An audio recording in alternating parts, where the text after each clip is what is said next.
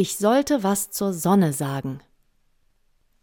Aber was sagst du zu jemandem, der dich total abhängig beschäftigt, für den du so unwichtig bist, dass er planmäßig geht, wiederkommt, ohne zu fragen, und dir nie auch nur eine Sekunde gut schreibt oder rabattiert. Also nein, ich werde nichts zur Sonne sagen.